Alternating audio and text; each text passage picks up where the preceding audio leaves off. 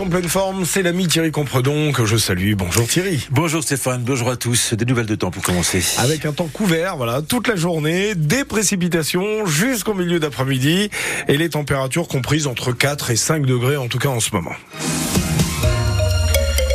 La détresse des pisciculteurs. Oui, en l'espace de 20 ans, la production piscicole a chuté de 75% en France et pourtant la consommation de poissons ne cesse d'augmenter. Un paradoxe donc pour une profession en voie de disparition.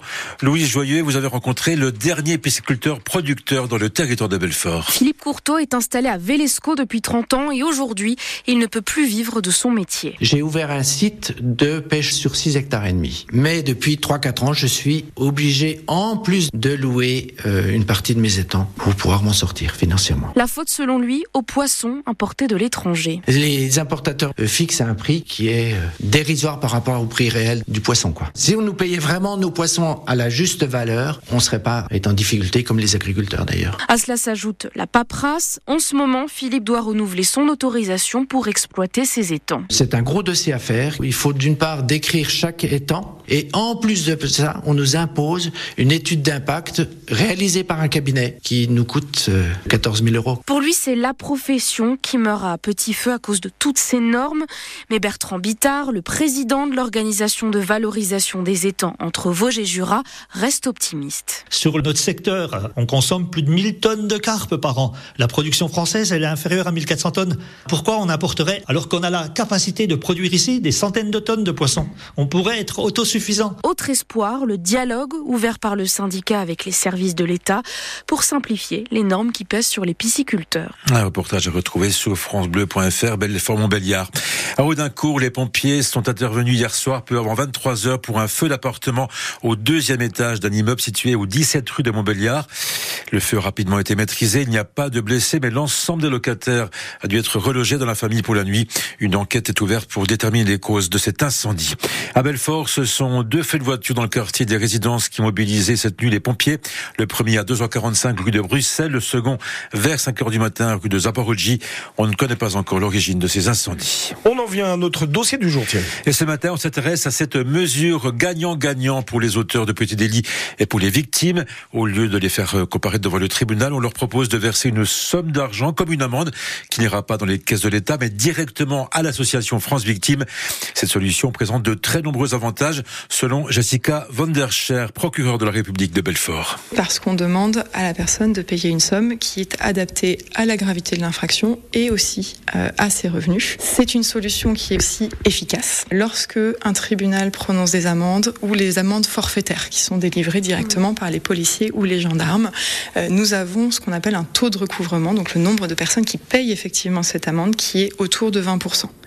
Avec la contribution citoyenne, on arrive pour l'année 2022 à 95% des personnes qui avaient payer la somme qu'elle devait payer, parce que ce sont des montants moindres, mais je pense que c'est pas uniquement une histoire de montant, c'est aussi que vous avez un rendez-vous physique avec une personne, euh, et nos délégués du procureur euh, savent aussi être pédagogiques et expliquer pourquoi c'est important de payer cette somme-là. Et euh, je pense que le fait que les personnes sachent que ça va aux victimes aussi, euh, ça les incline un peu davantage à payer.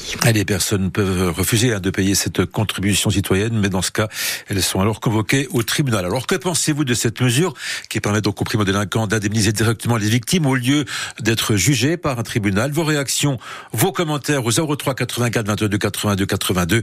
Et à 7h45, nous recevons Romain Bonneau, il est directeur de l'association France Victimes dans le Nord-Franche-Comté. France Bleu, Belfort-Montbéliard souhaite apporter un correctif suite à une information diffusée hier dimanche sur notre antenne dans le cadre d'un reportage sur les frais de mandat de Damien Meslot, l'habitant à l'origine de cette demande de communication du maire de Belfort était présenté à tort comme un militant de la France insoumise. C'est une erreur puisque si Lucas Vanitou est bien un ancien candidat au dernier municipal à Belfort sur une liste de gauche, celle de Samia Jabert, il tient à préciser qu'il n'adhère pas à LFI. Ici matin, il est 7h05. Le monde de l'athlétisme est en deuil. Le Kenyan Kelvin Kiptoum, recordman du monde du marathon, est mort à l'âge de 24 24 ans, dans un accident de voiture. Son entraîneur est lui aussi décédé dans cet accident qui a eu lieu hier dans la ville de Kaptaget, c'est au Kenya.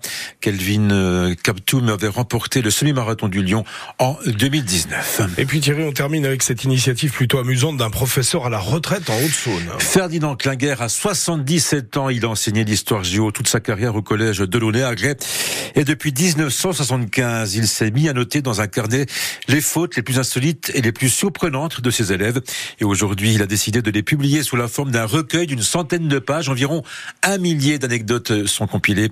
Alors forcément, quand ses anciens élèves ont appris ça, ils ont pris contact avec lui. Il y a beaucoup qui se réjouissent, qui sont contents, qui commandent, et il y en avait certains qui avaient peur euh, d'être cités. Mais j'ai dit non, on ne cite pas de nom ni de prénom. Euh, il ne s'agit pas de vexer des personnes. Ou... Non, pas du tout. Il s'agit de rire franchement, parce qu'on sait très bien que personne n'échappe à des perles.